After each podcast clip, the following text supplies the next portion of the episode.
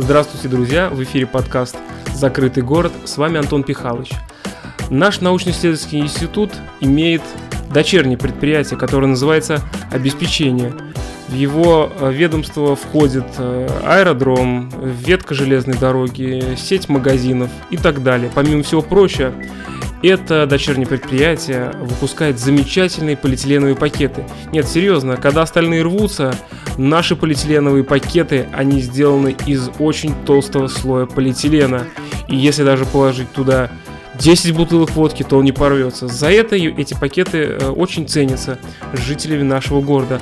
Он представляет собой белый пакет э, с характерной символикой нашего предприятия. В связи с этим есть забавная байка – когда э, две наших жительницы нашего города решили отдохнуть и поехали э, на какой-то курорт, будь то Крым или курорты Краснодарского края. Там они подумали и решили, а давай-ка сходим э, на нудистский пляж. А что такого? Никто нас тут не знает. Ну, они пришли на нудистский пляж, разделись, лежат там, загорают топлис. И к ним подходит мужчина и говорит, о, девчонки, а вы что, из вот нашего города? На лицах девушек застыл немой вопрос – а мораль всей истории такова. Не нужно ходить на нудистский пляж с пакетами нашего предприятия. Также есть еще одна забавная история, когда житель нашего города поехал на курорт, что-то там по пьяни немножко надебоширил, к нему подошли представители э, милиции тогда еще и попросили документы, хотели узнать откуда он. На что он им ответил, мужики, если я вам скажу откуда я, мне придется вас убить, после чего был задержан органами для выяснения обстоятельств. Как я говорил, э, дочернее предприятие обеспечения, э, в его владение, скажем так, входит участок железной дороги. Я объясню как. А, до Москвы и, соответственно, от Москвы до нашего города нельзя доехать напрямую купить билет. Можно купить до конечной станции. А потом, после э, того, как мы садимся в поезд, мы доплачиваем еще э, денежку за проезд до нашего города. Это еще 30 километров всего-навсего. Дается талончик соответствующий. Так вот, цены на эти 30 километров, они как э, 1 третья за билет до Москвы. Я на эту ситуацию, конечно, бы хотел, чтобы обратила внимание Федеральная антимонопольная служба. А, в нашем городе есть такое понятие, как колючка внутри колючки. Это, чтобы вы знали, а, уровни защиты нашей собственности. А, помимо того, что я прохожу в город по пропуску, это называется зональный пропуск, есть еще объектовый пропуск. То есть фактически иногда, чтобы попасть на какой-то объект, я должен пройти на площадку, предъявить пропуск, это еще одна колючка. Потом, возможно, я иду еще за одну колючку внутри уже второй колючки. Дальше я захожу в здание, там тоже показываю пропуск. То есть уровни защиты позволяет вам понять, что дела у нас в городе творятся серьезные. Наш город иногда называют маленький город, большая деревня, потому что м- все на виду. Невозможно сделать что-то, и остаться незамеченным. Если кто-то вчера пьяный валялся э, на лавочке, то об этом сразу через какие-то третьи уста станет известно другим людям. Если ты пошел в клуб, надебоширил там, то это тоже появится в местных новостях и, и в тусовке и будет обсуждаться в кулуарах. В нашем предприятии работают так называемые молодые специалисты.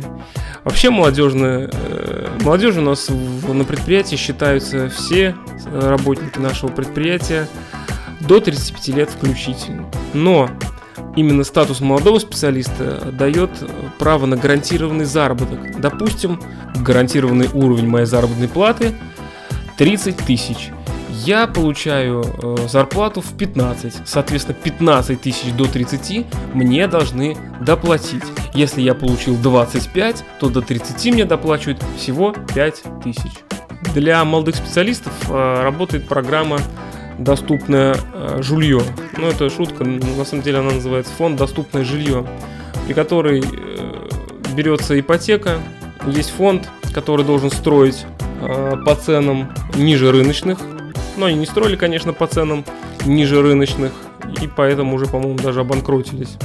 Если я молодой специалист, я имею право взять соответственно, субсидированный кредит, так называемый, и предприятие будет мне возвращать. Фактически, если я плачу 30 тысяч за ипотеку, мне там половина практически предприятие вернет. Это, конечно, удобно. У нас даже строились целый э, поселок коттеджный, э, как сказать, райончик для молодых специалистов. Там были и дома, и таунхаусы. Конечно, все это э, относительно, с одной стороны, дешево, а с другой, конечно, дорого, потому что фондик-то любил у нас покроить денежку, своровать, и очень интересные моменты вырисовывались. И вот когда к нам приезжают президенты, они к нам ездят, э, каждый год практически. У нас, как и в любом другом городе по всей России, строятся потемкинские деревни. Сразу латаются дыры в асфальте, там, где поедет президент, красятся заборы, дома, что-то там шпаклюются.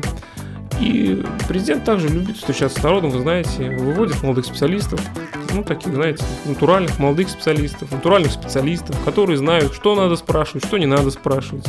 И президент у них спрашивает, ну что, ребята, довольны ли вы заработной платой? Какая у вас заработная плата? Сказали говорить 50 тысяч, допустим. Они говорят, 50 тысяч. Вам что, хватает? Да, хватает. А вот на жилье вам хватает. Дом вы можете себе позволить купить? Конечно. Несмотря на то, что дома предназначаются для молодых специалистов, живет там одно начальство. В нашем городе, помимо маленькой речки и речки побольше, есть несколько водоемов. Но все они непростые. Значит, имеется один водоем, в котором я в детстве купался, но потом, как нам сказали, что это оказывается то ли резервный, то ли действующий э, водоем, который предназначен специально для охлаждения реактора площадки, которая расположена неподалеку. После этого мы сразу перестали туда ездить. Вообще все водоемы в нашем городе имеют искусственное происхождение.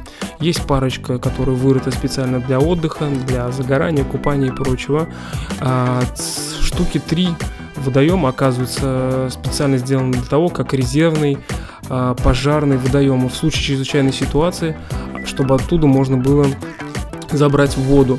Так и случилось в 2010 году, когда горела вся Россия, горел и наш город, Э, подступал к площадкам, и были мобилизованы все силы нашего института, и в этом принимал участие в ликвидации пожаров я. И я помню, как э, прилетал вертолет и забирал большим ковшом воду, и один раз мне чуть на голову эту воду не свалил.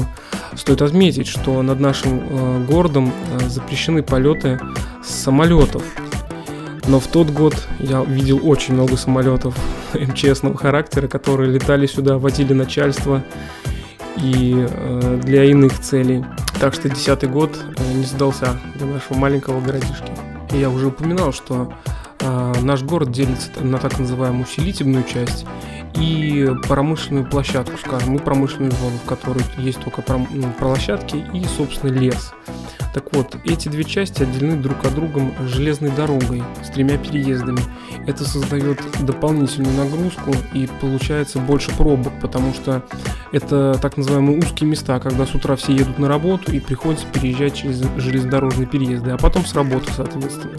Так вот, леса настолько у нас обширные, входит, вот лесная зона входит в наш город, что там э, то ли забредает, то ли в черте города живут лоси. Неоднократно уже были видены по дороге на контрольно-пропускной пункт, он на дальний, который в лесу находится. Постоянно видят, видели лосей всегда, что вызывало дикое умиление. А также прочая живность. Бывает посреди города стоит лошадь или корова, или еще кто-то. Буквально недавно я пошел на площадку, в принципе, она находится в черте города, и там спокойненько увидел, как бежит белочка, занимается своими делами. Вот. И также э, ночью можно спокойно увидеть, как бежит ежик.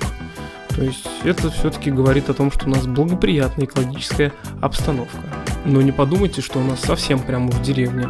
А у нас сейчас современное строительство, современные дома. Э, есть так называемый проект э, заселения поймы.